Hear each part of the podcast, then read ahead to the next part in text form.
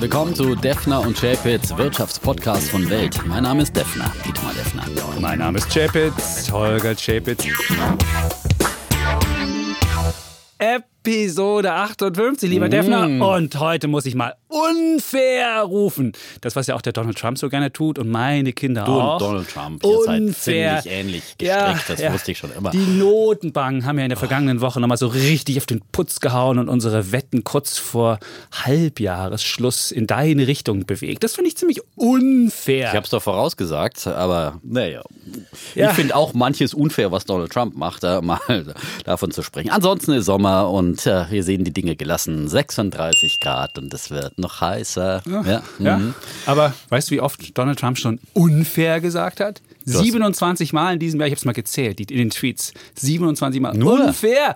Und Defner, ich muss nochmal unfair sagen. Ja, bitte gleich. Am vergangenen Donnerstag ist ja was passiert, unsere Instagram-Wette. Ah. Ich ging ins Bett, der mhm. Defner hatte 990 Follower. Ich stand morgens auf am Freitag und der Defner hatte 1110 Follower. Dann habe ich mal geguckt, oh, wen hat er denn da gewonnen? Und ich bin ja so ein Typ, der gerne Muster erkennt. Und die Muster mm. waren folgende. Sie hatten alle freakige Unser Namen. Algorithmus. Hatten alle, unser lebender Algorithmus. Genau. Hatten alle keine Follower, aber folgten allen so 5000 Leuten, 10.000 Leuten und hatten auch selbst keine Beiträge. Und dann dachte ich mir so, unfair. Und seitdem bist du bei uns im Hause nur der Schummeldefner. So. Ja, habe ich aber nicht gemacht. Aber ich habe auch, äh, ein Nutzer hat mir geschrieben, so nach dem Motto, ich hätte jetzt meine Wette gegen dich gewonnen. Aber er hätte da ein bisschen nachhelfen wollen, weil du immer mit unfairen Mitteln arbeitest. Unfair? Deine Twitter-Follower aufrufst Ey, und so weiter. So. Und deswegen meinte mein Follower, er hätte da ein bisschen nachgeholfen, habe ich gesagt, möchte ich aber nicht. Ich gewinne lieber ehrlich. Was ist denn unfair, wenn ich. Ich habe 80.000 Follower. Mir oh. redlich, redlich bei, bei, erworben bei, bei Twitter. ist nie es was ist unfair. Redlich, ja? Es ist redlich erworben. Ich stehe jeden Morgen oh. auf. Die kriegen jeden Tag ihre, ihren Katechismus, ihren Marktkatechismus vom Chapitz. Und das, genau. sind, das sind ehrlich erworbene 80.000 ja, Follower. das ja ist jeder unfair. bei Twitter. Die gönnt ja jeder bei Twitter, ja. aber sie bei Instagram mit aber ich kann sie ja mal Wette und sagen, einzubringen und die Wette zu verzerren ist natürlich das ist keine unfair. Wette verzerren. Ja, das ist ja wie ein Notenbankangriff. Ja? Also unfair. Ja. Ähm, aber Notenbanken sind dazu da, um in die Märkte einzugreifen und ich habe es ja vorausgesagt, also von daher hättest du dich darauf einstellen können. Aber so, Defner, ähm, es gab eine Studie, die hat gesagt, je länger du als Notenbank den Zyklus noch aufrechterhältst, die Konjunktur, umso schlimmer wird der spätere Absturz. Es bringt nichts, auf Teufel komm raus, die Konjunktur am Laufen zu halten. Lieber mal einen sanften Abschwung, als alles Geld in der Welt in den Markt zu pumpen, um ja die Rallye aufrechtzuerhalten. Von der Deutschen Bank war das. Und die haben, die haben sich angeguckt. Naja, du weißt, wie erfolgreich die Deutsche Bank ist. Ja, aber bei, ja. im Research sind die gar nicht so schlecht. Naja. Naja. naja.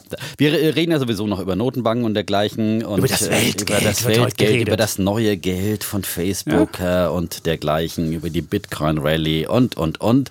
Über all das werden wir noch reden und natürlich keine Folge ohne Beyond Meat, sozusagen das ja. Tesla der Ernährung. Und jetzt jetzt äh, geht es wieder abwärts mit dem Kurs. Hurra. 140 nur noch. Ja. 141, 8,5 Prozent minus. Gestern am Montag dieser Woche, äh, am Freitag waren schon mal äh, ungefähr 5 Prozent minus.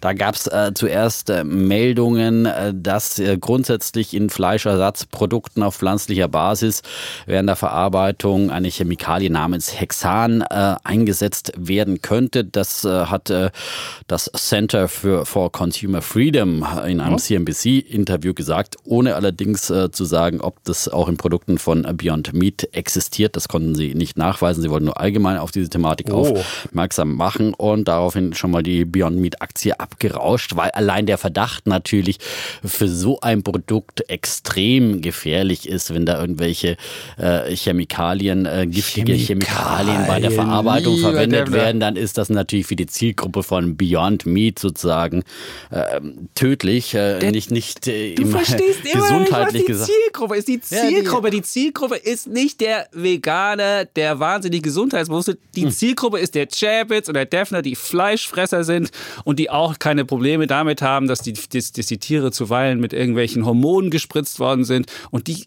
die seit Jahr und Tag Fleisch essen und jetzt halt äh, denken, hey, man muss ein bisschen gesünder leben und muss halt gesünder leben, aber, gesünder Ja, leben aber- und dann, dann esse ich was mit einer was ist nur, möglicherweise ja, mit einer äh, du musst ja Chemikalie sehen, was ist Hexan? Da muss man erst mal gucken, da gab es ja auch diese wunderbare Schlagzeile, is your veggie burger killing you? Und dann habe ich mal den Text gelesen, den gibt es bei Slate, dass jeder kann die nachlesen. Und da steht halt, dass Hexan aus Erdöl, äh, ein Erdölprodukt ist und dazu ge- genutzt wird, um bei der Ölgewinnung, die müssen ja Öl in diesen Burger reinkriegen, das wird halt das Hexan benutzt und dann gibt es halt manchmal Rückstände. So. Aber es gibt keinerlei Studien dafür und keiner weiß, ob das wirklich dich killt.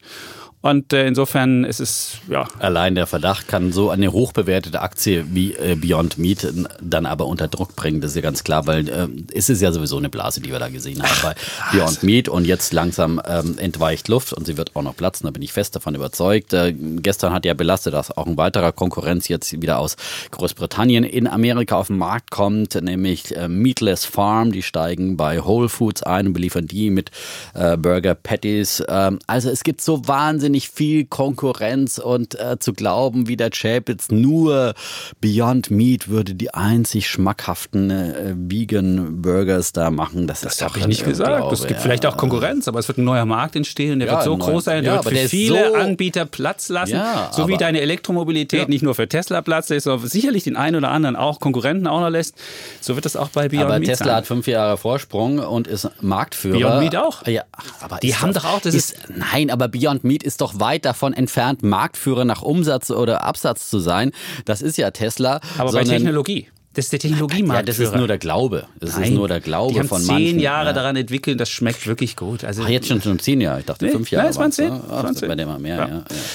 Ja. also die Wette Ja, steht, die Wette über steht 100 am Jahresende. Unter 100, wie oder der Defner 100, wie glaubt. Ja, glaubt. ich Ja. glaube, die Blase platzt. Übrigens in der Wirtschaftswoche, die haben sich auch dem Thema Ernährungsaktien angewidmet und haben gesagt, Mensch, ähm, bevor ihr so eine überbewertete Aktie wie Beyond Meat kauft, denkt doch mal über sozusagen die Alternative nach, nach dem Motto nicht im Goldrausch auf die Goldsuche, in dem Fall Beyond Meat setzen, Sondern? sondern, auf die Schaufellieferanten, also diejenigen, die diese Industrie ähm, ähm, Landwirt. ausrüsten, die Auf den ausrüsten. Landwirt, ach, ausrüsten. Ja, in dem Sinn auf den, indi- indirekt auf den Landwirt. Die haben nämlich gesagt, okay, da wird ja aus Erbsen äh, Dings gemacht hier, ähm, der Beyond Meat Burger und Gibt's dann da wenn Erbsen, Erbsenaktien? Erbsenaktien. Gibt es? Bonduell ist das famose Zartgemüse aus der Dose. ja, haben gesagt, Bonduell wäre ein großer Erbsenfabrikant und, die hätten Die Aktie kannst du kaufen. Kurs, die Aktie kannst du kaufen. Kursumsatzverhältnis von 0,3 im Vergleich zu 50 Bei bei, Beyond Beyond, Meat. Meat. bei der höchsten Bonduell? Bewertung. Ja. Bonduell. Ist das eine französische Fran- Sache? französische Unternehmen. Okay. Oh, jetzt guckt der Defner nach und schon der. Defner Ich habe ja immer meine Lektüre Das ist dabei. gut. Und hat er auch Also- so gelbe Zettelchen drin, damit er auch weiß, wie es Genau. hingeht? Börsenwert in Millionen, in Milliarden Dollar, also 900 Millionen Dollar Börsenwert im So Vergleich gerein, zu so klein nur. Äh, ja, ja, im Vergleich zu fast 10 Milliarden zeitweise bei Beyond Meat. Mhm. Umsatz 2,8 Milliarden im Vergleich zu 88 Millionen letztes Jahr bei Beyond Meat und so weiter. Und die machen sogar Gewinn. Ja, also. Machen sie auch noch. Ja. Gibt es noch mehr so Aktien oder ist, ist, muss man jetzt Bonduell Es nehmen? gibt noch mehr. Die haben, ja, die haben er. verglichen zu Okay. McDonald's. Kann man mal nachlesen bei der neuen Wirtschaftswoche, ja. Der Ausgabe 26. Ah, gut. Ja. Gut. Wir haben Post bekommen. Ja. Ja, soll ich dir sagen? Und- zwar hat geschrieben Felix, und der ist so begeistert von unserer Sendung, dass er gerne ein Praktikum machen Felix möchte. der Glückliche. Ja, Felix. Und äh, er würde gerne, er hat Bankkaufmann gelernt Bei uns ein Praktikum. und er möchte jetzt ein Praktikum machen. Wahrscheinlich beim, bei, weiß ich nicht, ob jetzt bei Defner oder bei uns. Es- Wir wohnen ja immer noch getrennt und zwar äh, Potsdamer Platz der Defner und äh, wir am Checkpoint Charlie um die Ecke bei Axel Springer und Mhm. 2020 ziehen wir zusammen. Aber bis dahin sind wir noch getrennt. Also ich weiß nicht, wo er, wo er Praktikum machen will. Hast du bei dir in der Wirtschaftsredaktion einen wir Praktikumsplatz? haben leider keine Praktikanzplätze. Okay, wir ja. haben das. Ich werde mich einfach mal Okay. erkundigen und vielleicht ist ja dann Felix ähm, bei uns mal. Und er schrieb, er ist so begeistert von Aktien, wird einen sehr engagierten jungen Menschen bekommen, der uns das Geheimnis Mhm. Das Geheimnis das Geheimnis der erklären würde. Ja, dann. Ja. Und dann, Stein der Weisen. Ja. ja, und dann Ja. gab es noch eine ganz nette Mail von Alex. Der war gelangweilt vom Keynesianischen Kreuz. Das ist so eine volkswirtschaftliche Lehre. Da hört er davon jetzt mal weg. Und da dachte ich, und dann schrieb er, da dachte ich mir, vielleicht gibt es ja einen interessanten Podcast dazu, welcher mir das ganze Thema etwas schmackhaft machen kann. Und der Herr erhörte meine Gebete und zeigte mir zwei adrette Herren in meiner Suchleiste. Ich klickte darauf und hörte gleich zwei Folgen hintereinander und war sofort verzaubert. irgendwie lustig. Manchmal nach dem Prinzip, wer laut, wer lauter schreit, hat recht. Klammer auf, ist zum Glück besser geworden. Wollte aber auch angenehm, sagen. menschlich und informativ. Menschlich. Menschlich. Ich bin fürs Ossi-Bashing, Tesla-Fanboy-Prognosen, düstere Dystopien. Ich liebe diesen Podcast. Oh. Er, zeugt, er erzeugt in mir Emotionen. Manchmal Wunderbar. schmunzel ich sogar in der Bahn, dann denken die Leute bestimmt, ich höre fest und flauschig. Und dadurch, und dadurch bleibt auch etwas hängen, denn Wirtschaft kann manchmal trocken sein. Nicht so bei euch, ihr macht das richtig Ah. toll. Bitte macht noch lange so weiter. Großartig. Und dann hat noch irgendeine Aktie, die Okay. er gerne besprochen haben möchte, das können wir Welche anders mal das machen. Ich, das habe ich mir jetzt nicht kopiert. das Okay, war eine okay. ganz kleine, aber wir können Also vielen. Dank für diese Rezension. Das war ja eine wunderbare Kritik, die wir da bekommen haben. Muss ich mal wieder den Marcel Reich-Ranitzky rausholen. Ja? Äh, gerne auch sowas mal bei iTunes reinschreiben, weil da sind immer die Bäscher unterwegs. Da hat sich neulich einer über den Defner beklagt. Hat er? Sein, Halbwissen, ja. Halbwissen. Das ist ja schon die. Das ist, das ist Das ist ja schon ganz schön viel, Ja, ja, das, könnte, das hätte auch schlechter kommen können. Ja, ja, ja. Der ökonomische Gimpel, er lebt. Er lebt, ja, er lebt noch. Achso, wir haben, haben nicht noch eine andere Hörerfrage auch offen zu den ETFs, ähm, sozusagen äh, Entwicklungen äh, unseres äh, geliebten MSCI All Country Oh. World, warum der also nicht äh, sozusagen das Mittelmaß, den Durchschnitt zwischen MSCI World und MSCI Emerging Markets trifft. Also da gibt's äh, übrigens im neuen Finanztest, äh, wenn ich hier mal meine Wochen, ich war am See am Wochenende und habe viel gelesen und viele, Das haben wir gesehen, wir haben viele das Bild Kleber, gesehen. ja, äh, Ja. Weißensee. Ne? Weißensee, Schön, weiß ich. Im schönen Osten, ja. Ich Gab's war ja am. Wannsee mit den Ja, Kindern. Im Ja. Westen, ja. Im Westen, wir fuhren dahin und. Okay, aber du Ja, hast ja, ja, die Lektüre nein. mitgenommen und willst Und- jetzt andere partizipieren lassen. Genau, ähm, ähm, und zwar gibt's da auch zum Thema mehr Dynamik fürs Depot Aktienfonds Schwellenländer, ähm, ETFs eben. Äh, unser Thema, die schreiben ja auch grundsätzlich ein weltweit anliegender, wie wir es immer empfehlen, All Country World äh, zum Beispiel wäre empfehlenswert. Allerdings äh, weisen sie halt eben darauf hin, dass im All Country World, äh, den wir immer äh, empfehlen, halt äh, nur 12 Prozent äh, Anteil an den Schwellenländern sind, an den Emerging Markets, obwohl die Emerging Markets äh, in der wirtschaftlichen Bedeutung Viel größer bei, sind. äh, 38 Prozent am wirtschaftlichen. Oder äh, sogar Pro- 50 Prozent, wenn du es Kaufkraft adjustiert machst. Also du musst ja sehen, die Ja, Währung genau. sind ja weniger wert, Ja. weil die Leute weniger verdienen. Und wenn du das adjustieren würdest, hättest du sogar schon 50 Prozent. Ja. auf jeden Fall sind die 12 Prozent ein zu geringer Anteil, um diese vor allem auch wachsenden Märkte, die sehr dynamisch wachsen, ähm, abzubilden. Zumal die Performance auch über 30 Jahre äh, besser ist. Hier haben sie auch nochmal verglichen, MSCI World äh, in den letzten 30 Jahren äh, nur 7,5 Prozent und der MSCI Emerging Markets, brachte im Durchschnitt 10,4 Prozent genau seit dem 31.12.1987, also 31,5 Jahre ganz genau. Ähm, und äh, deswegen ähm, wäre es eigentlich günstiger, so sind wir jetzt auch der Meinung, dass man lieber auf zwei ähm, ETFs setzt, wenn man ein bisschen Anlagekapital und äh, Sparplankapital zur Verfügung hat und zum Beispiel ähm, 70-30 verteilt auf einen MSCI World und auf einen MSCI Emerging Markets. Genau, das Problem ist ja, wir hatten ja immer den MSCI All Country World und der hat diese Dynamik, von der du ja gerade erzählt hast, bei den Schwellenländern nicht wirklich abgebildet. Und woran liegt das? Wir haben uns jetzt mal genauer angeguckt. Es liegt daran, dass nicht nur der Anteil der Schwellenländer so gering ist, nämlich nur 13 Prozent, sondern dass von den Schwellenländern immer nur die großen Konzerne Einzug finden. Da hat man so eine China Petroleum, China Mobile und das sind die äh, Unternehmen, die eigentlich nicht so dynamisch wachsen, die nicht das Potenzial haben. Und deswegen ist der All Country World nicht das Zwischending zwischen ähm, World und Emerging Markets, sondern es ist halt so ein, so ein Sonderfall. Und das ist cleverer, so zu machen, wie Dietmar gerade sagt. Also lieber einen MSCI World, das ist der für die Industriestaaten, und einen MSCI Emerging Markets, Schwellenländer, und das zusammen kombinieren und dann hat man es. Kann man sich so ein Verhältnis raussuchen, aber 70-30 empfiehlt zum Beispiel eben auch äh, Finanztest hier und ähm, das äh, macht Sinn. Allerdings muss man sagen, das geht natürlich nicht mit 25 Euro Sparrate im Monat. Da sollte man dann lieber nur auf ein MSCI All Country World setzen. Bis 100 Euro würde ich sagen, ab 100 Euro. Und das hängt dann auch wieder vom Broker ab. Es gibt ja Broker wie äh, DKB zum Beispiel, wo man dann 1,50 pauschal zahlt äh, pro Sparplanabwicklung äh, äh, Planabwicklung und äh, da wird es dann natürlich teurer, wenn man sozusagen zwei Sparpläne ähm, parallel laufen lässt. Muss man sich mal anschauen bei seinem Broker, äh, wie da die Konditionen sind. Wenn es prozentual abgerechnet wird, ist es einfacher auf mehrere zu verteilen. Und wer keine Lust hat, das selbst zu machen, kann das auch über einen Robo-Advisor machen. Die machen eigentlich genau das Gleiche. Also es gibt ja ganz viele Ja, Robo-Advisor. Da muss man nur genau gucken, wie wird da gemischt, was wird da wieder hin gemacht. und her die ganze nee, ist Zeit. unterschiedlich. Es gibt, es gibt aktiv managende Broker, die würde ich äh, nicht nehmen, aber es gibt Mhm. auch welche, die genau das machen, was wir hier sagen, dass sie nämlich genau Schwellenländer und Industriestaaten so mischen, dass man ein optimales Verhältnis hat und das auch wieder anpasst, wenn irgendwie eine Und dann weist Finanztest übrigens nochmal darauf hin, auf eine Alternative nochmal äh, zum äh, MSCI All Country World, nämlich den MSCI All Country World E IMI, IMI, wie auch immer. Der bildet nämlich neben den großen auch die mittelgroßen Unternehmen ab. Er hat dann also statt äh, im MSCI All Country World, wo nur 2800 Aktien drin sind, äh, äh, fast 5900 Aktien drin. Und das macht natürlich dann auch nochmal einen Unterschied, dass man dann eben auch dynamischere, mittlere und kleinere Unternehmen drin hat. So. Sehr schön. So, aber Das- die gibt es leider nicht so oft im, in den Standardangeboten ne, bei den Brokern. Also Da muss man sich das so vorstellen, der Defner liegt am See und hat dann seine hat Stiftung. dann seinen, und Guckt so, so hat dann seinen Finanztest außen drauf, steht früher in Rente.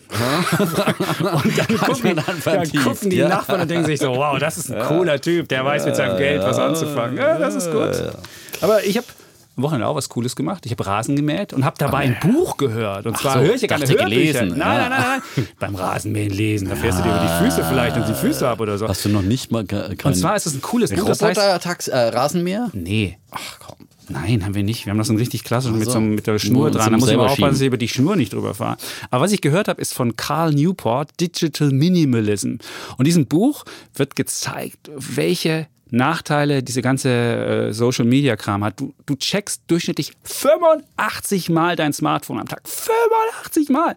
Und dann war diese, diese wunderschöne Phrase, stand da drin, checking your likes is the new smoking. Also du bist halt wirklich abhängig davon. Und jeder würde nur die positiven Dinge sehen von Social Media, aber die negativen völlig ausblenden, dass du A, viel Zeit verbringst, das kann ich ja erzählen von meinem Twitter-Dasein, oder dass du halt dein Leben so, so verklatterst, also mit, mit Störgeräuschen und mit, mit, mit Müll, also einfach vermüllst und dein Leben nicht mehr so schön führen kannst, wie es Und dann wird halt vorgeschlagen, du sollst einfach mal so nach der Marie Kondo-Methode das, was du nicht brauchst, einfach rauswerfen. Und da es beim Digitalen schwieriger ist, als wenn du einfach deinen Kleiderschrank ausmusterst, sagt er einfach, einen Monat lang digital Abstinenz, Fasten sozusagen. Fasten und dann führst du wieder das ein, was du unbedingt brauchst und den Rest lässt du einfach weg und dann kannst du die Vorteile von dem digitalen äh, Gadgets äh, weiterhaben, aber musst die Nachteile nicht haben. Super Buch, also wirklich. Meine Digital Freundin zum. Beispiel fastet bei Instagram und sie findet es gut. Sie sagt, Macht sie? es ist ja, es ist viel entspannter und sie muss sich nie Ja, mit ich das ja irgendwelchen auch- anderen vergleichen Das und ihre ist tollen genau, Leben. das kann auch Ja. unglücklich machen. Ich sehe ja, der Defner hat dann auf einmal 100 mehr, dann muss ich auch irgendwie was machen. Das nervt dann. Aber da muss man sich auch ein bisschen machen. frei davon machen. Also ich meine.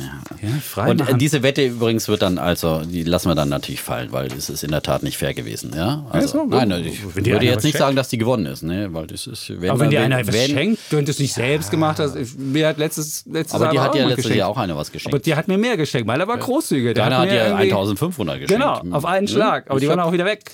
Insofern. Irgendwann waren sie wieder weg. Aber nein, wenn dann, wenn dann fair. So, ähm, Gut. dann haben wir auch wieder unsere Rubriken. Rubriken, unsere Themen auch sowieso. Und unsere äh, Rubriken. Und, äh, Rubriken, willst du- genau, unsere Rubriken. Äh, Willst soll du ich mal anfangen? anfangen? Ich fange Ja. mal an mit äh, dem Bär der Woche. Bär der Woche. Ja, der ist auch nochmal aus dem Finanztestheft. Juli ja- 2019. Kostet Okay. immerhin 6,10 Euro, muss man sagen. Ja, aber das ist, äh, das ist viel Substanz. Schön, drin, dass du ja. für Print so viel Werbung hier machst. Ja. Für die Wirtschaftswoche, für Ja. Stiftung Man Finanztest. kann natürlich auch die Welt am Sonntag lesen. Guck mal auch. Danke auch mal für dein eigenes Produkt. Das ist freundlich. Die habe ich ja sowieso, ja, als Mitarbeiter des Hauses. Äh, ja, die lese Die ich hast du auf Papier digital. oder hast du digital? Nee, ich lese die digital. Ich finde die Weltedition, die lese ich mal gerne auf meinem iPad, ja. Weltedition, ja. und da kann man eben dann, dann lese ich gerne aber sozusagen äh, das E-Paper. Da gibt es ja verschiedene Versionen. Also, Mhm. Genau. ja, ich finde das E-Paper ist halt wie die Zeitung auf, auf dem iPad. Kann man nicht so gut mit an den See nehmen, ne? Das Okay. ist klar. Äh, deswegen nehme ich eher die Papierprodukte mit an den See und die Welt am Sonntag lese ich da zu Hause dem Sofa. Wie warst du dann mit deiner Freundin am See und du liest dann Die Freundin dieses musste Stiftung- arbeiten. Ach so, Ja. Ach, du warst alleine am See und hast ja, dann dieses ich war alleine und okay. beim Finanztest am See, ja. Das haben die Kinder auch gesehen. Die sahen den Defner, du hast nämlich dieses Bild gemacht, da sagte ich, nee, da wollen wir nicht. Es ging nicht die Frage, fahren wir zum Weißen See oder fahren wir zum Wannsee? war's noch ein bisschen Und dann guckten die Kinder und sagten, der Defner ist ja da, den Schummel-Defner wollen wir nicht treffen. Ja? Ja? Ich So möchte auch nicht jetzt meinen Sonntag mit Chapitz verbringen und Siehst seine du, Rasselbande. Also bitte, schön weit wegbleiben. Gottes Willen. Also, weit kommst Meine Frau noch? muss sauer, weil ich war auch mit den Kindern alleine und wir sind zum Wannsee gefahren. Das war Wenn die wunderbar. Frauen arbeiten, ja, dann gehen die Männer baden. Ja? So ist es. Die Heute geht der Chapitz dann baden. oh Gott. Wollen wir zu deinem äh, zu meinem Bären. Äh, Es zu war meinem. Bären der Ja, ja, Woche. Ja, der den würde ich verleihen für Zinswucher bei 100% Hypotheken. Zinswucher. Das ist jetzt wieder ein bisschen komplizierter heute, aber auch ein bisschen nutzwertig. Ja? Okay. Ähm, Und ein bisschen nutzwertig. bisschen nutzwertig. Dann erzählen ja. Sie doch mal, Herr ja, Deffner, aber wie geht das möchte mal gerne ausführen, dass das äh, nämlich so ist. In der Regel gibt es bei Hypothekendarlehen ja, wird ja nur ein Teil der Kaufsumme beliehen. Also erstmal gibt es die Nebenkosten. Ja? Äh, Da ist, ja- haben wir den Wucher der, des Staates schon öfters angeprangert, zum Beispiel die Grunderwerbsteuer, die ja überall kräftig verlangt wird, die Maklerkosten und die Notargebühren. Die muss man in der Regel immer aus eigener Kasse, also aus Eigenkapital berappeln. Und dann den Kaufwert einer Wohnung kann man bis zu 100 Prozent in der Regel finanzieren. Aber je mehr man prozentual finanziert, desto teurer wird es und deswegen sollte man darauf achten. Und da langen die Banken halt wirklich kräftig zu und äh, meiner Meinung nach ist es dann eben Wucher. Vor allem langen sie bei den letzten 10 Prozent des Kaufwertes zu. Ja? Also bis 60 Prozent, da ist es immer, da hast, kriegst du die Beste optimalen Kondition. Bestkonditionen. Ja, Ja, Und äh, die sind ja momentan so Sehr günstig. Ja, 0,9 sehr- für bei, bei Zehnjährige. ga- ganz optimalen Boah. Banken und so weiter. Ja. Und hier hat Finanztest mal verglichen, aber dann eben ab 90 Prozent, da wird es richtig teuer. Und wenn man nur eben die letzten 10 Prozent nimmt, dann hat man auf diese letzten 10 Prozent einen enormen Zinssatz, der teilweise höher ist als die Dispozinsen. Den Vogel schießt hier die Postbank ab und die kriegt dann sozusagen den Bär der Woche mit 8,81 Prozent. Das ist also wirklich mehr 8,8? äh, für ein Hypothekendarlehen. Das mussten die Leute in den 70ern zahlen oder in Ja, genau. 80ern, In Zeiten, in denen sich die Postbank dann eben äh, am Kapitalmarkt für zehn Jahre zu Minuszinsen das Geld Ja. beschaffen kann. Ne? Äh, das muss man sich mal auf der Zunge zergehen. Äh, der zweitplatzierte ist dann die Commerzbank mit äh, 7,6 Prozent, gefolgt von der Allianz mit 7,1 Prozent und der ING mit 6,1 Prozent. Die haben jetzt aber hier nur vier Banken im Vergleich. So, und ähm, da muss man sich einfach wirklich mal vorstellen, gibt es eine schöne Beispielrechnung dazu, dass wenn, man sich eine Wohnung für 300.000 Euro kauft, äh, Zinsbindung äh, 15 Jahre, äh, wenn man eben äh, nur äh, 90 Prozent finanzieren würde, 270.000, dann wäre man bei einem Gesamtzinssatz von 1,75 Prozent. Wenn man aber jetzt ähm, die 100 Prozent finanzieren will, dann springt der Kredit auf 2,4 Prozent ja, für die Gesamtsumme. Und das macht halt dann einen Wahnsinnsunterschied, äh, dass man innerhalb von diesen 15 Jahren nochmal 27.500 Euro mehr Zinsen bezahlt. Nur dafür, dass man jetzt sozusagen 30.000 Euro mehr äh, Kredit aufgenommen hat. Also man zahlt nochmal diese 30.000 Euro in Form von äh, Zinsen nochmal äh, zusätzlich. Und da muss man sich wirklich genau überlegen, ob man wirklich ein 100% äh, Darlehen machen will und muss äh, und ob man nicht lieber sich das Geld anderweitig besorgen kann. Entweder vorher ansparen, ist immer Ideallösung, aber auf der anderen Seite will man ja irgendwann mal zuschlagen. Und dann gibt es natürlich auch Möglichkeiten, sich das Geld vielleicht bei der Familie zu leihen oder bei Freunden oder vielleicht sogar, es gibt ja auch dann noch äh, Privatverbraucherdarlehen, ähm, die manchmal sogar noch günstiger sind. Wenn man da äh, noch. Hast du da äh, große Summen? Also wenn du sagst, der Ja, 300.000, musst du 30.000 30.000 kriegst du? kriegst du Wenn du zu so einer kriegst du Plattform wie Smava, die schreien ja immer irgendwie die nachdem, Zinsheim ja, entgegen. Ja, zu null. Ja, nee, kannst ja auch zu deiner normalen Bank geben oder Konto. Äh, gibt ja nee, wie, wie heißen diese äh, äh, Norris Bank und lauter. Okay. Was? Es gibt So so viele, viele okay. Anbieter, die das machen und wenn du da noch sozusagen noch keinen in Gra- Kauf genommen hast, Verbraucherkredit, so ja, du ist das? es auch, äh, gibt es auch schon manchmal unter 5% oder manchmal deutlich günstiger, je nachdem. Auch eine gute Alternative, wenn man irgendwas finanzieren muss, weil man sozusagen äh, äh, zum Beispiel jetzt mal kein Einkommen mehr hat. Oder Ich machst du kenne eine Be? Bekannte, die sich selbstständig gemacht hat, die Ja. dann so einen Verbraucherkredit äh, sich aufgenommen hat für sehr, sehr günstigen Zinssatz, äh, solange sie noch angestellt war und sich Ja. einfach da ein Polster geschaffen hat, ja. Also, Okay. das ist eine Möglichkeit und der Bär der Woche eben äh, sozusagen in dem Fall für diese Wucherzinsen bei 100% Darlehen. Aber es ist natürlich die Aufpassen. gewisse Sicherheit, die die, äh, die, die Banken haben wollen, Natürlich. denn möglicherweise ist der Immobilienmarkt ja leicht überhitzt und wenn jetzt diese ganzen äh, Eingriffe staatlichen kommen, kann es ja sein, dass möglicherweise das Immobilienpreisniveau, auch eine unserer Wetten, wo du sehr gut liegst, weil die Immobilienpreise in diesem Jahr wieder wahnsinnig angezogen sind, aber vielleicht kommt das ja jetzt ein Stück zurück und dafür wollen natürlich die Banken sich ein gewisses Polster schaffen und deswegen würde Ja. ich sagen, das ist ja Ist natürlich verständlich, aber ob das Aber du hast 8,8 recht. Prozent, Aber 8% äh, ja, ist das natürlich schon wirklich- wirklich als, als Risikopuffer, da müsste ja jeder Zehnte. Ja, und äh, sie haben ja jetzt nicht nur, sie können ja nicht nur deine Immobilie sozusagen zwangsversteigern, sie können ja auch noch dein Gehalt pfänden. Also da muss schon sehr viel an Negativen zusammenkommen, dass sie ihr Geld nicht zurückkriegen. ne? Okay. Gut. Dann komme ich mal zu meinem Bullen der Woche. Okay. Mein Bulle der Woche ist Ich meine, das passt in die Sommerzeit. Urlaub machen. Ja, hey. Urlaub machen. Ja, aber du hast ja Urlaub. auch schon nächste Woche Urlaub. Wir können es ja schon mal ankündigen. Da gibt es ja zwei sozusagen getapte, äh, aufgezeichnete Podcasts. eine haben wir ja vergangene Woche aufgezeichnet mit Jessica Schwarz und da kommt es zu einem Zwischenfall. Mehr sagen wir nicht. Mehr sagen so wir nicht. Mehr sagen wir nicht. Es kommt zu einem spannenden Ich habe es bei Zwischenfall. Instagram schon mal gepostet, aber Hast du? ja, einen kleinen Hinweis gegeben. Meine. Ja. Ah, gut. Meine Instagram-Follower wissen halt immer ein bisschen Und dann gibt es die. also 60, 60, 60 Menschen bin ich noch hinter dem Defner. Das muss noch irgendwie diese Woche, diese Woche klappen. Und vielleicht, ich stehe heute Abend mit Philipp Westermeier auf der Bühne am Wer ist Dienstagabend. Philipp Westermeier? Philipp Westermeier ist der große OMR-Typ. Und der, OMR. der hat OMR, Online Marketing Rockstars. Das ist ja einer der Menschen, die haben auch Hast du 70.000. nicht über OMR, war das nicht diese Veranstaltung, die du neulich Ich hab so gesagt- negativ hergezogen ich hast? gesagt, dass ich da einen gewissen Überschwang- einen ja, gewissen also Überschwang gesehen hab. vorsichtig ausgedrückt, ja? Einen gewissen Überschwang, Alles Blender so nach dem Motto. Nein, ich habe nicht von Ah, und jetzt er wieder... Hat, nein, er hat, eine riesen, er hat ein riesen Ding auf, auf, auf die Beine gestellt. Das muss man ihm wirklich lassen. Ob das Mhm. jetzt Überschwang ist oder nicht, sei dahingestellt. Und da stehe ich heute Abend auf der Bühne in Bielefeld. Kein Mensch weiß, ob es Bielefeld überhaupt gibt. Ich fahre da heute mal hin und gucke, ob es das gibt. Und dann äh, versuche ich da nochmal mit Philipp Westermeier. Vielleicht gibt er mir noch irgendwie 60. Gibt es Bielefeld. einen Comedian, der aus Bielefeld kam, dieser, der Gibt's so langsam gesprochen hat, oder? Bielefeld? Ach, wie ist der denn? Rüdiger oder so, noch was. Rüdiger? Okay. Rüdiger aus Bielefeld. Naja, ich, Okay, ja, ich kann zusammen. Okay, viel Spaß in Bielefeld. Ja, wird, wird gut. äh, Direkt, wenn wir hier das aufgezeigt haben. Äh, Chapitz erobert Bielefeld für den Podcast. Ja, ja, ja, das ist wunderbar. Okay, äh, Aber eine Bulle der Woche ist Urlaub machen und dabei nicht nur Land und Leute kennenlernen, sondern auch noch günstiger leben. Und das ist mein äh, Bulle der Woche. Man kann nämlich, wenn man in ausgesuchte Länder fährt, sogar nach Geld sparen, weil der Euro nämlich in einigen Ländern eine höhere Kaufkraft hat als im Inland. Und deswegen kann es sinnvoll sein, sich bestimmte Länder anzugucken. Und da gab es in dieser Woche eine Statistik ähm, vom Statistischen Bundesamt. Die haben mal geguckt, welche Länder besonders niedrige Preisniveaus haben und wo man für seinen einen Euro mehr als einen Euro kriegt. Bin gespannt. Und ich gehöre ja auch zu den Typen, äh, zu den Leuten, die im Urlaub so eine Marotte haben. Immer wenn ich irgendwo hinfahre, suche ich den als erstes den, den lokalen Discounter auf. Weil wenn du im Discounter stehst, siehst du A, wie viel bezahlen die Leute für bestimmte Sachen und du siehst halt, wie die Kultur des jeweiligen Landes ist, auf wenigen Quadratmeter, weil du siehst, was, was kaufen die Leute, was ist besonders günstig, was ist. Und das ist, gehört zu meinen Marotten. Ich weiß nicht, was, ob du auch sowas machst, aber ich finde das Wenn immer der sehr Tourist spannend. in Berlin dann immer zum Lidl geht und dann kommt, kommt der Chapitz mit seinem gelben Fahrradhelm am Samstagmorgen rein und sucht die Beyond Meat Burger, Genau, die schon wieder ausverkauft sind.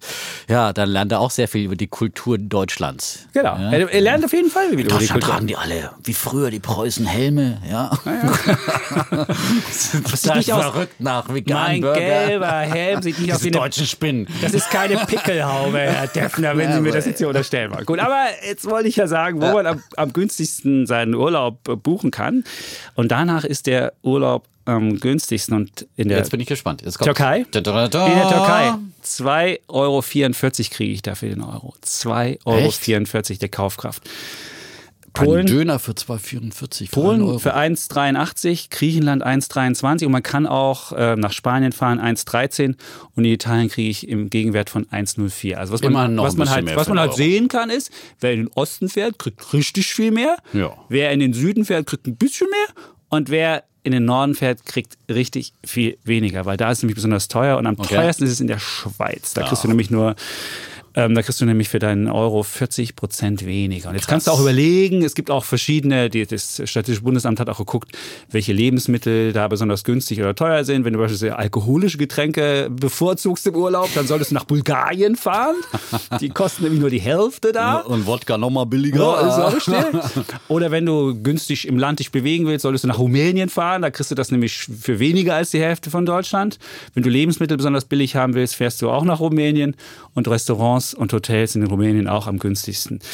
Und wie funktioniert jetzt diese, diese Warenkorb-Idee? Ganz einfach, du guckst dir halt einfach an, was bezahlst du in dem Land, rechnest es dann in Euro um und dann siehst du die Unterschiede. Und es gibt ja diesen berühmten Big Mac-Index, ich weiß nicht, den kennst du wahrscheinlich, wo der Economist guckt immer regelmäßig alle halbe Jahre. Der muss demnächst Beyond Meat Index heißen. Nein, nein, nein. Der guckt einfach den, die Big Macs in den einzelnen Ländern an, weil die aus den, gleichen, aus den gleichen Zutaten bestehen, die auch meistens lokal gescha geschaffen werden.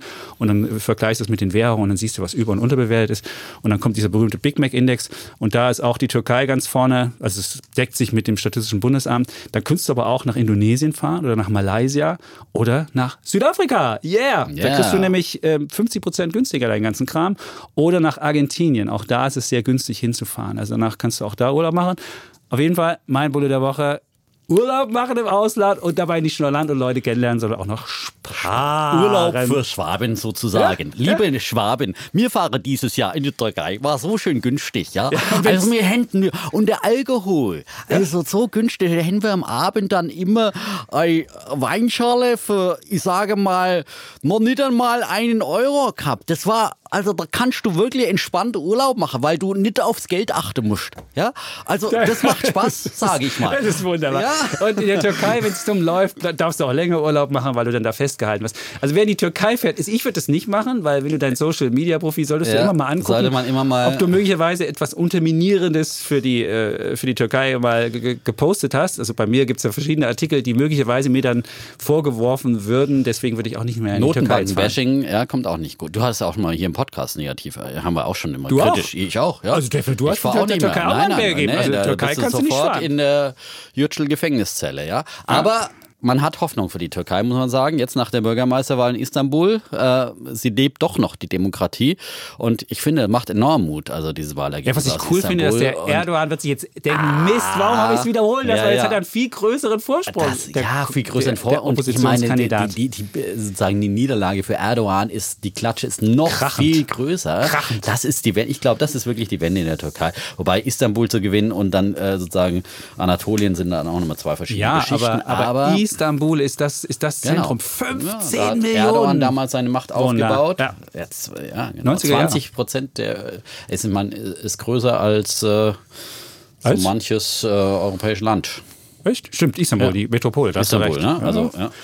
Ein Viertel der gesamten türkischen äh, Wertschöpfung wird da erwirtschaftet. Also mhm. wer Istanbul hat, der hat auch irgendwie den, die Hand über der, dem Herz der Türkei, ja, Wirtschaft. Also Insofern, danke, danke Istanbul. Nach 2023, Istanbul fahren, 2023 ja? wird wieder gewählt. Nach die Istanbul, Präsidentschaftswahl. Ja. Möglicherweise ist das das Ende dann von Erdogan, wenn das jetzt nicht schafft, das mal äh, das Land wieder hochzubringen. Gut. So. Kommen wir ähm, zu deinem Bullen. Mein Bulle der Woche äh, geht für späten Erkenntnisgewinn an Bundesbankpräsident Jens Weidmann. Ja. Denn er hat jetzt gegenüber Zeit Online klargestellt, dass er das in Deutschland ja umstrittene Notfallprogramm Outreach Monetary Transactions, OMT, für vereinbar mit europäischem Recht hält und sich daran gebunden fühlt. Also Weidmann sagte wörtlich bei Zeit Online.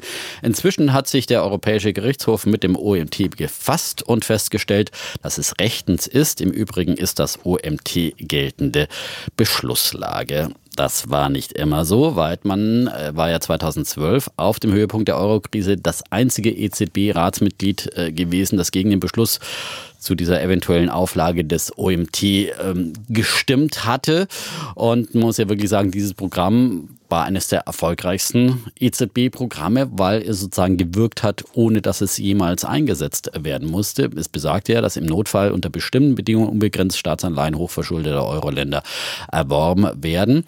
Und äh, viele Experten sagen eben, es war ein wichtiger Faktor, der damals dazu beigetragen hat, die Euro-Krise zu entschärfen, weil einfach, und das war, ist ja gefolgt, der berühmte Whatever it takes Rede von äh, Mario Draghi, äh, das war die Konsequenz daraus. Äh, und damals waren ja die Spekulanten äh, sozusagen eifrig am Gange und haben sich eingeschossen auf verschiedene hochverschuldete Länder und haben deren äh, ähm, Staatsanleihen, Renditen in immer höhere Höhen getrieben. Und äh, dann hat eben die EZB es geschafft, eine äh, Big Bazooka sozusagen aufzufahren, eigentlich wirklich große abschreckende Waffe, die dann die Spekulanten in die Schrank verwiesen hat. Und die mussten die Waffe gar nicht einsetzen. Allein diese Abschreckung, diese Abschreckungswirkung hat ähm, ihr seines dazu beigetragen. Nur der Herr Weidmann Mann war halt damals dagegen. Und ähm, aber jetzt, wie gesagt, hat er sich eines Besseren belehren lassen und äh, erkennt dieses Programm auch an. Ja, er will nämlich ja möglicherweise auch befördert werden und äh, möglicherweise EZB-Chef werden. Und äh, da gab es ja immer Bedenken, weil er dieses OMT-Programm nicht anerkannt hat. Jetzt hat er diesen Schritt gemacht. Und übrigens Frankreichs Präsident Emmanuel Macron, äh, der hat diese, äh, diesen Entschluss jetzt auch gewürdigt neulich, als er gefragt wurde, ob denn e äh, Weidmann ein guter EZB-Präsident wäre. Da hat er gesagt, gesagt, er sei wirklich froh, dass Mitglieder, die stark gegen Mario Draghis Entscheidungen und das Anleihenkaufprogramm OMT gewesen seien, sich nun nachträglich aber deutlich zu dessen Sicht bekennen würden. Und ich denke, das bedeutet, dass wir alle Gutes in uns haben und uns alle bessere Men und aus uns alle bessere Menschen werden können. Es gibt daher Gründe, optimistisch zu sein hinsichtlich der menschlichen Natur. Also ein bisschen spöttisch hat sich Macron da geäußert über Weidmann. Und ich finde, da muss er sich dann auch gefallen lassen, wenn einer sozusagen auch möglicherweise aus Karrieregründen dann sozusagen seine Meinung ändert. Aber trotzdem Anerkennung dafür. Mein Bulle der Woche. Gut. Also, ja. was ich jetzt nicht aus diesen weitmanschen Äußerungen erkennen konnte, er ist kein glühender Verfechter des OMT-Programms. Das konnte man jetzt nicht. Er hat nämlich auch noch gesagt, das hast du mal weggelassen, dass nämlich Hat ja dieses ganze Zeit Online-Interview passen müssen, dass ähm, die Geldpolitik nicht ins Schlepptau der Fiskalpolitik gerät. Das hat er wieder äh, wiederholt. Und das andere ist ja nur, ich meine, er ist, er ist ein Beamter, er ist angestellt und da muss er natürlich auch die, die, die Gerichte anerkennen. Du kannst ja nicht sagen, oh, das Gericht hat zwar das entschieden, aber ich sage euch als Jens Weidmann das nicht. Es geht eigentlich nur darum, dass er das wiederholt hat, was geltendes Recht ist. Mehr hat er nicht gesagt. Also ich fand das jetzt nicht so. Ja, und mich hat das sich, auch dass überrascht. Er sich daran gebunden fühlt, hat mich, er mich hat das auch, mal mich hat das, klar gesagt. Ja, ja, mich hat das auch überrascht. Der Zeitpunkt war ein bisschen, äh, bisschen oh, delikat, würde ich es mal nennen. Das war nämlich kurz vor dem äh, großen EU-Treffen, wo ja eigentlich beschlossen werden sollte, wer jetzt EU-Kommissionspräsident und wer EZB-Chef wird. Das ist ja dann vertagt worden. Das fand ich ein bisschen komisch, aber ansonsten, ja, ist es jetzt, ist es von der Zeit auch hochgespielt worden. Marc Schieritz, man kennt ihn ja, ein großer Anhänger von lockerer Geldpolitik und äh, das muss ja auch solche geben, nicht nur Chapitz ja, auf dieser Welt. Ja, ja aber ich finde, ja. ich finde eine Währungsunion, die eine, unbedingt eine Notenbank braucht, um den Laden zusammenzuhalten, das ist natürlich schon was, was Frustrierendes. Nein, naja. wenn du unbedingt immer Hilfsmaßnahmen von der Notenbank brauchst, wie so eine, wie so eine Versicherung. Aber Währungsunion heißt Währungsunion in erster Linie. Es geht um die Währung, wie der Name schon sagt und äh, eine Währung braucht eine Notenbank. Also, äh, da hast du recht, so. aber, eine, aber, nicht immer, immer eine Notenbank, die immer in Hilfsstellung steht und die immer eine Absicherung gibt. Ich wäre auch froh, wenn es die Politik tun würde, aber die ist ja immer noch handlungsunfähig teilweise. Du, ja, also und die Notenbank ist, hat dazu Aber da kann man doch dafür nicht die, die Notenbank kritisieren. Doch, natürlich. Nein, natürlich. nochmal, ich habe schon oft gesagt, wenn die Notenbank die Feuerwehr spielt, weil andere rumzündeln, äh, ist doch nicht die Feuerwehr schuld, dass es brennt. Ja? ja, aber wenn du jetzt dazu äh, angefacht wirst, selbst zu zündeln, weil du ja weißt, die Notenbank kommt im, im Zweifelsfalle um die Ecke, dann ist das da auch ein komischer halt einfach Anreiz. die Notenbank mal alles abbrennen lassen und sagen, ja, haha, Edge Badge, alle Brandstifte haben wir jetzt Gott, mal. Das weg, ist, äh, okay. Äh, dann, äh, wir, werden, wir, werden ja. da, wir werden da nie einig werden. Aber wir kommen zu meinem Bären der Woche ja. und da haben wir ja, du hast den Kollegen schon angesprochen, mein Bär der Woche geht nämlich an Emmanuel Macron, den französischen Staatschef. Ähm, und diese Zitate zu Weibel habe ich hier auch aufgeschrieben. Insofern, er hat, er hat sie richtig zitiert, der Defner. Und äh, warum hat er, warum ist er mein, mein äh, Bär der Woche? Er ist ja 2017 als großer Reformer gestartet und wollte die ganz großen Dinge machen. Er hat bisher noch nichts hingekriegt. Das stimmt sagen. nicht. Er hat, er hat Reformen gemacht, natürlich. Gut. Ja, überall das am Land Arbeitsmarkt. Blüht. Was heißt, das Land blüht? Die Leute gehen auf die Straße vor ja? Die Leute, nein, die Leute oh. sind auf die Straße gegangen wegen der Benzinpreiserhöhungen. Oh. Was ein richtiger Schritt war, um CO2-Ziele zu erreichen, hat er nicht durchgekriegt. Aber er hat vorher Reformen gemacht.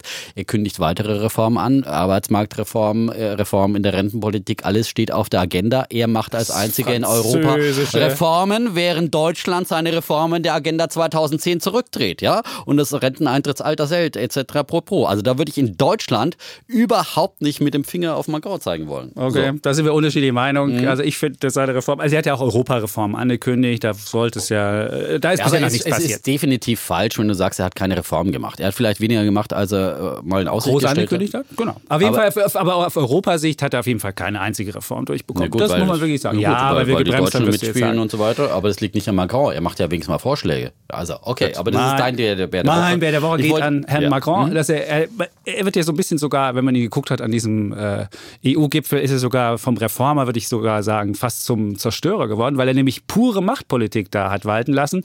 Und er hat nämlich zum einen, wir haben ja uns ja vor fünf Jahren erst auf dieses, auf dieses Spitzenkandidatensystem geeinigt. Und da hat er einfach gesagt, oh, haben wir uns zwar darauf geeinigt, aber ach, der Weber hat sich nicht auf allen Listen oben hingestellt und ist auch nicht zu allen Wählern gegangen, hat gesagt, wählt mich und steht oben und deswegen gilt dieses Spitzenkandidaten-Modell ähm, nicht mehr. Und äh, das hat viel, für viel äh, Unruhe gesorgt, weil er das mit so geradezu monarchistischen ähm, ähm, Allüren und Respektlosigkeit aufgetreten ist. Und das hat er auch, äh, er hat den, den Weber ja so als Bauerntöbel fast schon abgetan, wenn man mal äh, geguckt hat. Er hat ihn für unqualifiziert befunden und äh, meines Erachtens geht das auf dem diplomatischen Parkett nicht. Genauso wie er den, den, den Weidmann abgekanzelt hat. Und da hat er sich ja äh, wahnsinnig drüber lustig gemacht. Du hast es ja schon, äh, du hast ja schon zitiert. Es gibt Gründe, optimistisch zu sein hinsichtlich der menschlichen Natur. Also kannst du einfach keinen, keinen Kandidaten abkanzeln. Das ist einfach so ein Spott. Der ist, wenn das vor allem, was ist für ein, für ein Signal auch nach Deutschland sendet. Das zeigt zum einen, dass die deutsch-französische Achse überhaupt nicht mehr funktioniert und es zeigt zum anderen, dass die Deutschen, die ja ohnehin schon immer kritisch bei der EZB waren, wenn sie dann sehen, wie der Macron äh, versucht, den, den eigenen Bundesbankpräsidenten schlecht zu machen, dass das irgendwie äh, auch nicht unbedingt zur Vertrauensbildung beiträgt. Und deswegen fand ich das ganze Agieren von Macron sehr unglücklich und auch nicht unbedingt der Sache dienlich, sondern einfach nur der eigenen Machtpolitik. Und man sieht einfach, dass es Frankreich möglicherweise gar nicht so sehr um Europa geht, sondern eher um die eigenen Personen, die eigene Agenda, die eigene Politik. Und deswegen mein Bär der Woche Emmanuel Macron. Naja, wir diskutieren ja unsere Bullen und Bären in der Regel nicht, aber nur ein paar Anmerkungen. Dazu. Ein paar Anmerkungen, ein paar Anmerkungen. Also ich meine, das, das eine Europa-Reform zu machen und äh, Postengeschacher zu machen, das sind einfach wirklich zwei verschiedene Paar Schuhe. Nein, die muss man schon auseinander. Doch die Frage. Nein, doch, die muss man auseinanderschalten. Machst das, du dich lustig jetzt, über andere ja, und sagst, aber komm, es ist doch schon auffällig, dass der Herr Weidmann hier so äh, einfach sein Fähnchen jetzt in den Wind hängt, der, weil er EZB-Chef werden will. So, äh, aber wie gesagt, dafür hat er meinen Bullen der Woche bekommen und da kann man, das kann man auch mal ironisch augenzwinkert äh, bemerken. So. Und im Rahmen natürlich eines Postengeschachers. Und ich glaube, äh, dass am Ende es Weidmann wird. Da bestätige ich meine Wette und ich glaube, er hat damit nochmal einen Schritt vorwärts gemacht. Und äh, ich meine, dafür treibt, mit so einer Äußerung treibt Macron letztendlich halt den Preis für Weidmann nach oben. Ja? Äh, wenn, wenn die Merkel dann den Weidmann dann durchsetzen kann, äh, äh, weil Weber, also jetzt mal ganz ehrlich, allen Respekt vor Herrn Weber, aber das ist doch nicht, äh, Macron sagt doch vollkommen zu Recht, wir brauchen eine starke Persönlichkeit an der Spitze der EU-Kommission. Wir brauchen doch jemanden da, der äh, auf Augenhöhe mit Trump und den anderen äh, Wirtschaftsführern Xi Jinping oder was immer verhandeln kann. Das ist doch nicht Manfred Weber. Also bei allem Respekt, es ist ein netter Kerl, aber das ist doch nicht der, der irgendwie jemals irgendwo ein Ministeramt begleitet hat, der jemals irgendwo Staatschef war, der irgendwo in führender Position und da wäre Vestager die ideale Lösung. Die hat schon mal also den großen Internetkonzernen Paroli geboten und so weiter und so fort. Das wäre zum Beispiel eine Möglichkeit.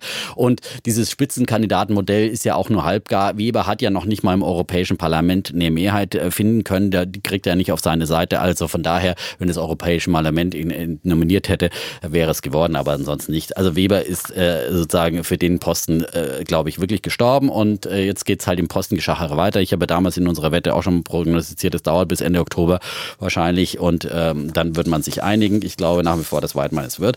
Und Macron äh, äh der pokert halt da auch mit äh, rhetorisch äh, feinen Mitteln, aber ansonsten fein?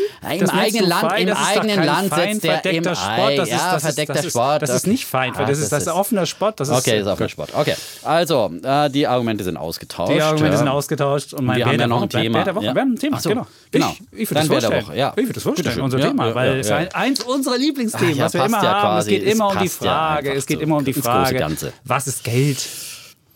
Und wie wir bezahlen werden in Zukunft, wie wir unser Erspartes aufbewahren, was nicht in einem ETF-Sparplan liegt. Das ist ja eins unserer Sachen. Und deswegen haben wir als Thema diese Woche Libra. Und zwar ist das das Geld, was Facebook vorgeschlagen hat, was 2020 kommen soll.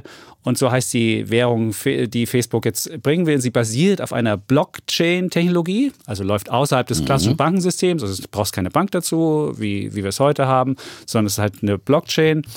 Und da Facebook ja weiß, dass äh, eine Facebook-Währung nicht so richtig äh, angenommen würde, weil ja jetzt schon viele denken, oh, den habe ich ihm meine Daten schon gegeben, jetzt will ich denen nicht auch noch meine äh, Gelddaten geben und weil sie sowieso schon so mächtig sind, haben sie dazu eine Libra-Gesellschaft gegründet, die den Sitz in der Schweiz hat. Und was ist das Ziel? Das Ziel soll sein, dass wir Geld einfach so einfach verschicken können wie eine WhatsApp. So, wenn ich dir was schulde oder du mir, dann können wir das einfach per WhatsApp äh, überbringen. Und das soll halt weltweit gelten. Das ist diese neue Welt. Und das Große, was angekündigt ist, ist, dass auch viele ähm, gerade ähm, Verbraucher in Schwellenländern, die keine richtige Bankverbindung haben, die jetzt noch nicht, die jetzt noch underbanked sind, dass die diese ähm, Währung nutzen können. Ähm, Libra ist jetzt äh, keine klassische äh, Kryptowährung wie Bitcoin, sondern soll halt so ein Stablecoin sein. Also es soll an so ein Basket gebunden werden aus Euro, aus ähm, Yen, aus Dollar und aus Pfund, also so eine Art gedeckte Währung. Und wenn jemand beispielsweise für 100 Euro Libra kauft, sollen die 100 Euro dann in diesen Deckungsstock reingehen und damit ist dann die äh, Währung auch, auch gedeckt.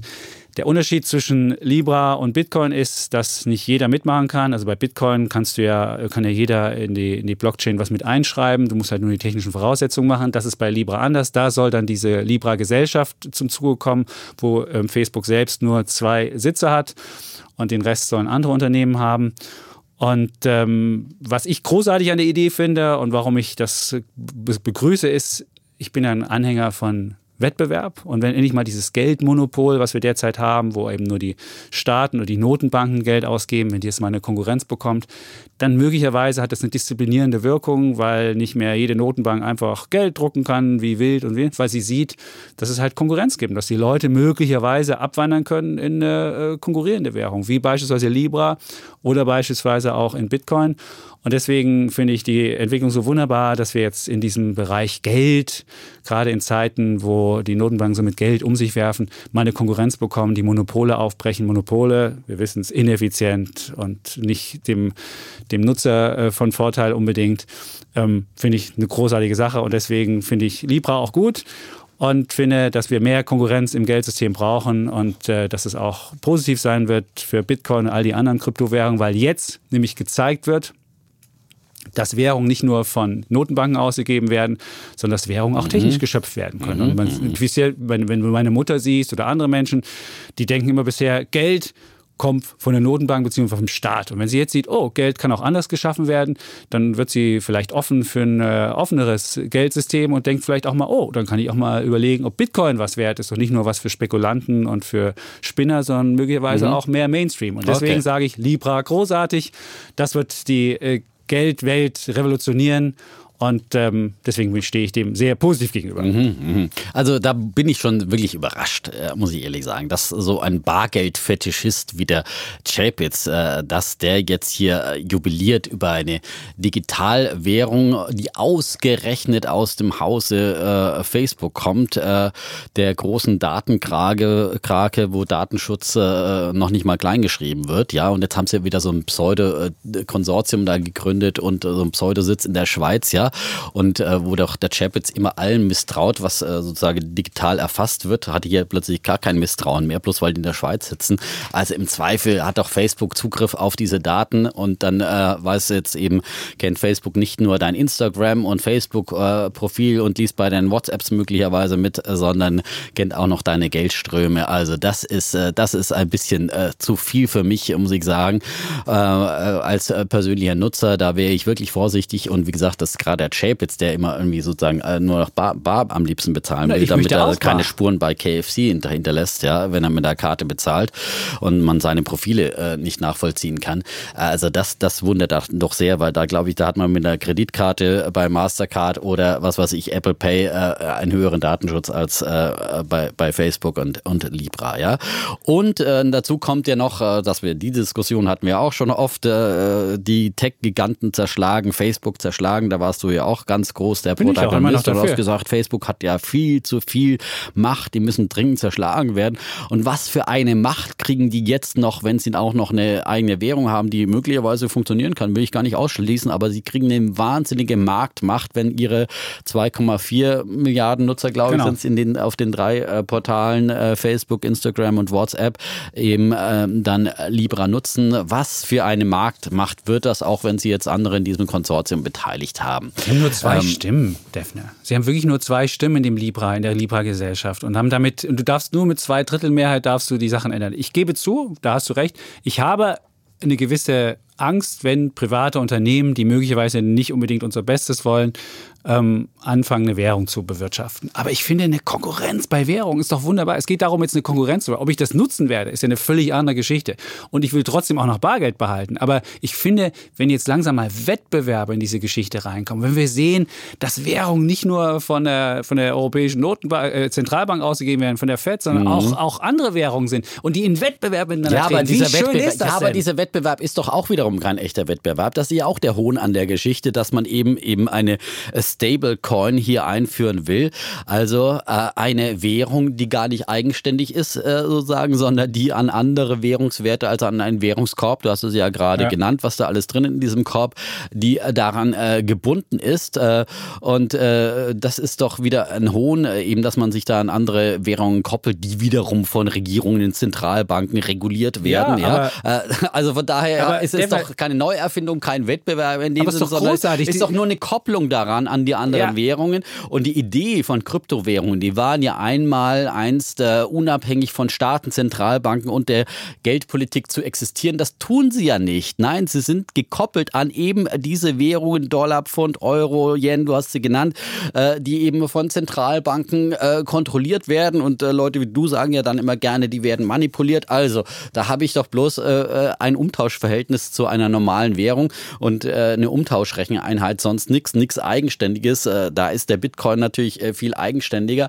Auf der anderen Seite hat man ja wohl erkannt, dass der Bitcoin äh, überhaupt nicht taugt, ja. Und deswegen glaube ich, äh, dass wenn die Libra zu irgendetwas in Konkurrenz treten will, dann nicht zum normalen Geld, dann äh, zu Kryptowährungen wie Bitcoin. Und deswegen muss ich sagen, kann ich diese ganze Euphorie, die wir momentan beim Bitcoin sehen, der äh, in tausender Schritten nach oben eilt, bloß weil Libra eingeführt wird, überhaupt nicht verstehen, weil alle jubilieren, hu, hu, hu, eine neue Kryptowährung wird auch den Bitcoin beflügeln. Nein, äh, sie wird den Bitcoin kannibalisieren, weil Libra möglicherweise eben die bessere Kryptowährung ist, eben deswegen, weil es keine richtige äh, Kryptowährung ist, weil sie eben gebunden ist an äh, diesen Währungskorb und dadurch äh, viel stabiler ist als Bitcoin, der mal hochschießt auf 20.000 Dollar, wieder runterfällt auf 3.000 Dollar, wieder hochschießt auf 11.000 Dollar. Das ist ja keine Währung, mit der man irgendwie bezahlen will und schon gar keine Währung, äh, die irgendwie dazu dienen kann, äh, ähm, als äh, Geldwertspeicher, als Wertaufbewahrung. Das, dafür existiert Bitcoin nicht, weil man hohe Schwankungen in Kauf nehmen muss und deswegen macht es auch keinen Sinn. Und der Bitcoin ist ja zum Beispiel auch nicht tauglich als Zahlungsmittel, weil Transaktionen in Bitcoin oft über zehn Minuten dauern und Unmengen Strom und Rechenleistung äh, verschlingen. Also das hat man sozusagen alles gesehen, diese Probleme beim Bitcoin und deswegen will man das beim Libra ausmerzen. Insofern gibt es da ein paar Pluspunkte von mir für den Libra, ähm, aber er ist ja nur deswegen die bessere Digitalwährung, weil er weniger Kryptowährung ist und deswegen äh, sozusagen dieses Unabhängigkeitslied, das der Chapitz hier singt, das ist ja, ist ja bloß äh, äh sozusagen äh, ein, ein Schein, eine Scheinunabhängigkeit. Dann werde ich jetzt mal darauf antworten auf den Defner. Mhm. Also zum einen ist doch, wir erleben doch gerade, was wir gerade erleben, ist so, ein Währungs, so eine Art Währungskrieg. Jeder versucht abzuwerten gegeneinander. Also der Euro gegen den Dollar. Wir erleben ja gerade, der Euro steigt gerade, weil die amerikanische Notenbank gekommen ist und gesagt hat, oh, wir werden die Zinsen senken. Vorher war Herr Draghi und hat gesagt, oh, wir werden die Zinsen auch senken. Und wenn du jetzt aber einen Währungskorb hast aus Euro, Dollar, Pfund und verschiedenen Währungen, dann kannst du diesem Abwälzungswettlauf, musst du nicht sagen, ich muss mich jetzt auf Euro festlegen oder auf Dollar festlegen, sondern du hast halt einen Währungskorb und der ist wesentlich stabiler, als wenn du dich auf eine Währung festlegen willst. Das ist schon mal das Positive an der Geschichte. Das Zweite ist, warum ist es positiv auch für, für Bitcoin? Die Leute sehen jetzt, dass es diese Währungen gibt. Und, und du hast ja selbst gesagt, Libra ist nicht die reine Lehre. Also Libra ist weder, ist die, ist die Geldmenge festgelegt, so wie bei Bitcoin 21 Millionen. Da weiß man ja genau, bei 21 Millionen ist Schluss. Das ist bei Libra nicht der Fall. Äh, Libra ist auch keine offene Währung, also da kann nicht jeder einfach mitmachen, sondern am Anfang nur die, die in dem Konsortium drin sind, die Unternehmen. Das sollen ja ungefähr 100 ähm, Unternehmen werden, äh, wird man sehen ist, ist angekündigt, dass es auch eine offene Währung wird, aber es ist noch keine offene Währung und das sieht man dann am Bitcoin. Und dass der Bitcoin nicht als Zahlungsmittel ist, ist auch bei Gold das Gleiche. Es geht auch nicht darum, dass der Bitcoin unbedingt ein Zahlungsmittel werden muss, sondern es kann eine Währung sein, wo du dein, dein, dein Geld aufbewahrst. Und warum soll das nicht so eine Art digitales Gold sein? Das ist doch eine wunderbare Sache. Das von 20.000 auf 3.000 Dollar fällt. Ja, das ist am Anfang mal ein bisschen, das am Anfang mal ein bisschen schwankt. Mittlerweile bisschen sehen wir, schwankt. Also mittlerweile das sehen ist wir nur eine Alternative für den Venezuelaner, der 10 Millionen äh, Inflation hat. Aber du wirst mal sehen, wenn, wenn die Notenbanken ihr ganzes Experiment, wir erleben gerade das größte Oh, Experiment ja. der Weltgeschichte, das größte größten, das monetäre, das, ja, größte, das größte Es ist monetäre Experiment Jahr der das größte. Weltgeschichte. Solche Artikel hast du wahrscheinlich vor zehn Jahren auch schon geschrieben und Nee, vor aber- 20 Jahren. Nein, äh, wir haben ja gerade das Größte. Und da weißt du nicht, was rauskommt. Und Ja. da will ich lieber diversifizieren. Da habe ich ein bisschen Gold dabei, da habe ich ein bisschen Bitcoin dabei. Und ich, äh, das ist äh, für Weltaufbewahrung ist das wunderbar. Und der Libra könnte dann so ein Zwischending zwischen Kryptowährung, Bitcoin, reine Lehre und der normalen Währungswelt sein. Und dann kannst du relativ schnell, weil wahrscheinlich der Libra ja auch auf solchen ähm, ähm, Kryptobörsen gehandelt werden wird, dann kannst du relativ schnell auch dein Bitcoin wieder wandeln in Libra und hast dann eine viel äh, fungiblere Sache auch und dann hättest du sogar eine gewisse Zahlungsfunktion bei deinem Bitcoin. Insofern finde ich das positiv und denke, dass insgesamt der ganze Komplex Kryptowährungen und alternative Währung wird durch diesen Libra nach vorn gebracht. Und ob ich jetzt selbst mein Geld in Libra anlegen würde oder nicht, weiß ich nicht. Aber ich finde, das ist halt ein, ein positiver Schritt, an die Öffentlichkeit zu gehen und zu zeigen, guck mal, es gibt Währungswettbewerb. Und der Hayek war ja einer der größten äh, Verfechter des Währungswettbewerbs, weil er gesehen hat, dass staatliche Währungen früher oder später immer inflationiert wurden. Immer, immer, immer. Das zeigt die Geschichte und deswegen ist so ein Wettbewerb gar nicht so schlecht. Und gegen Hayek sage ich auch nichts. Ja, siehst du, gut. äh, Und, Und? gegen Wettbewerb grundsätzlich auch nicht, Ja, wobei man jetzt natürlich Währungen nicht wirklich vergleichen kann mit irgendwie einem normalen Wettbewerb äh, von Unternehmen oder was auch immer. Ähm, äh, trotzdem würde ich glauben, also dass, wie gesagt, äh, Libra dann in der Tat in diesem Wettbewerb äh, die bessere Kryptowährung ist. Ähm, aber auf der anderen Seite, glaube ich, wird das ähm, Vorhaben sehr, sehr viele auf den Plan rufen und viele offene Fragen äh, sind für diesen, äh, für diese erfolgreiche Umsetzung noch überhaupt nicht geklärt. Die Notenbanker, äh, die äh, führenden Notenbanker überall rufen ja schon auch der Herr Weidmann übrigens, ähm, äh, rufen, äh, fordern eine Regulierung. Klar, vor wenn allem dein eben- Monopol vor- angegriffen nein, wird, dann aber vor allem, nein, aber vor allem, nein, aber vor allem auch, weil eben diese Kopplung an den Währungskorb natürlich auch die Währungen beeinflusst. Wenn jetzt äh, Libra ein, ein großer Spieler wird äh, und die Geldmengen beeinflusst, dann beeinflusst das auch eben äh, die Währungen, die dahinter liegen. Und da muss sich eine Notenbank auch mit der äh, Regulierung von Libra befassen. Ne? Da kann man nicht einfach so äh, zuschauen. Das wird äh, Libra auch eben das Leben schwerer machen. Vor allem die, würde es natürlich wunderbar dazu einladen zu Geldwäsche, wenn man hier über Libra dann irgendwelche Erweisungen, äh, Überweisungen vornimmt. Ach, Äh, immer die auf jeden- Geldwäsche. Nein, aber Im die Geldwäsche. Geldsystem Man sieht gibt's ja- keine Geldwäsche, da hast man sieht ja, man sieht ja, ja, aber man sieht ja, wie die Banken sozusagen da an die Kandare genommen werden. Das wird Facebook nicht anders passieren. Und also diese, diese Probleme müssen erst überhaupt noch gelöst werden, Steuervorschriften und so weiter und so fort. Äh, viele Staaten werden da sicherlich Widerstand dagegen leisten und vor allem auch für Entwicklungsländer ist das natürlich dann ein großes Thema. Da wird es möglicherweise eine Ersatzwährung werden. Es ist ja in, ich glaube, es ist wirklich eine gute Alternative für Auslandsüberweisungen, wo ja teilweise horrende Gebühren genommen werden. Vor allem für Barüberweisungen. Western Union ist ja zum Beispiel da der führende Anbieter. Wenn jetzt zum Beispiel Migranten irgendwo hier in Deutschland ihr Geld verdienen und äh, der Familie in Nigeria was schicken, ja, dann äh, schicken die das dann an die Western Union Station und die heben das ab dort und da zahlen die, glaube ich, keine Ahnung, 20 Prozent Aufschlag. Und oder wenn es nur einen Bereich, Dollar ne? kostet, das ist für die viel Und Geld. für die ist es natürlich, und in den Entwicklungsländern sind überall Smartphones weit verbreitet. Also da kann das wirklich sozusagen das Bankkonto werden und die Währung, aber dann tauscht man es doch nicht in Bitcoin um, dann lässt man es entweder der Libra, äh, Co-Libra heißt sie, glaube ich, oder nie? Ja, Ka- Calibra ist das- heißt das- die, das- die, die Wallet, Wallet. ja, äh, dazu, dann da liegen und äh, hebt es dann notfalls in, in lokalen Facebook, Währungen ab Calibra. und so weiter. Und ja. Libra ist diese... Ja, und diese daher also- wird ja, auch eben durch diese Wallet wird natürlich Facebook der große Profiteur sein, auch wenn andere dabei sind. Ähm, aber wie gesagt, ähm, ich glaube, äh, da sind noch viele, viele Steine im Weg. Äh, Grundsätzlich finde ich es ja auch gut, dass es sowas gibt und soll sich im Wettbewerb beweisen. Aber du hältst es für einen äh, Hype. Ähm, ich halte vor allem, vor allem halte ich äh, den Bitcoin-Hype, der durch Libra erzeugt wird, halte ich für einen Okay. Hype. Ja, also Dann da würde ich gerne wetten. Da würde ich gerne wetten. wir wetten, haben ja ungefähr 11.100. Ich würde sagen 11.000 genau. am Jahresende. Drüber Genau. gewinne ich. Kann natürlich schnell du. 20.000 hochschießen, wie verrückt die momentanen Welt ist. Äh, Das zeigt ja wieder diese, wir haben ja die gleiche Blase wie vor ein paar Jahren, da sind wir dann noch ruckzuck jeden, jede Woche, jeden, jedes Wochenende. Tausender, jeden Tag Tausender, Tausender. drauf, ja. Tausend. Ja, so schnell geht das und jetzt Ja. werden schon wieder diese utopischen Kursziele herumgereicht. Neulich 60.000 habe ich gelesen, glaube ich 100.000 war auch schon auch wieder. 100.000 Ja, 100.000. bringen, ja, Ja, jeder muss ja immer noch mal irgendwas drauflegen, um Aufmerksamkeit zu erzeugen. Alle Anzeichen einer Spekulationswelle sind erfüllt, dass die Leute so schnell vergessen, den Absturz von 20.000 auf 3.000 11.000 äh, wundert mich dann schon ein bisschen, aber das menschliche Gehirn ist halt dann doch ein bisschen sehr Wenn auf Kurzzeitgedächtnis, genau, wenn die Gier kommt, dann wollen wieder, aus. so ist es genau auch beim Chapitz, ja, und deswegen diese Wette. Und äh, wie gesagt, ich habe ja damals in unserer ersten Bitcoin-Diskussion schon gesagt, äh, grundsätzlich Kryptowährungen äh, ist wichtig, dass es gibt, werden überleben, aber ich glaube eben nicht, dass es der Bitcoin ist, ja, und es zeigt jetzt auch wieder, es gibt bessere Alternativen. Und alle, die glauben, bloß weil der Bitcoin der First Mover war, äh, wird der weiter davon profitieren, werden sich täuschen. Er hat den. Marktanteil, er hat beim Marktanteil zugelegt bei den Kryptowährungen der Bitcoin. Er war ja schon nur noch bei einem Drittel und ist ungefähr jetzt bei 60 Prozent Marktanteil von Kryptowährungen. Insofern bin ich da guter Dinge, dass der Bitcoin überlebt und meine 11.000 am Jahresende auch noch. Und wir ähm, fragen wieder, lebt denn der alte Bitcoin Genau, noch? sehr Er schön. lebt noch. Ansonsten ne, sind War wir auch schon zum guten Ende gekommen. Ja? Episode 58. Jetzt Ja, macht der Chapitz zweimal Urlaub, aber den Podcast gibt es trotzdem. Ähm, Genau. Nächste Woche dann unsere Auflösung der Wetten. Die lösen Ja. wir quasi. Das äh, ist so knapp Ende bei vielen Woche Sachen. auf, Sowohl ja. deine DAX-Wette bist du ganz knapp, die Euro-Wette Uh, liegt wird knapp. noch mal äh, spannend, ja.